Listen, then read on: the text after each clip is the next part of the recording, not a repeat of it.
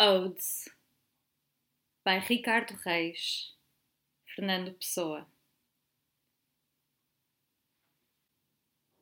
Of the gardens of Adonis, Lydia, I love most of all those fugitive roses, that on the day they are born, that very day must also die.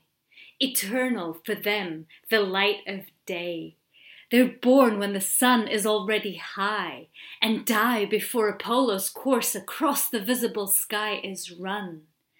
We too of our lives must make one day. We never know, my Lydia, nor want to know of nights before or after the little while that we may last.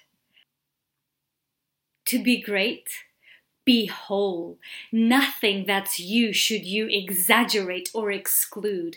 In each thing, be all. Give all you are in the least you ever do. The whole moon, because it rides so high, is reflected in each pool.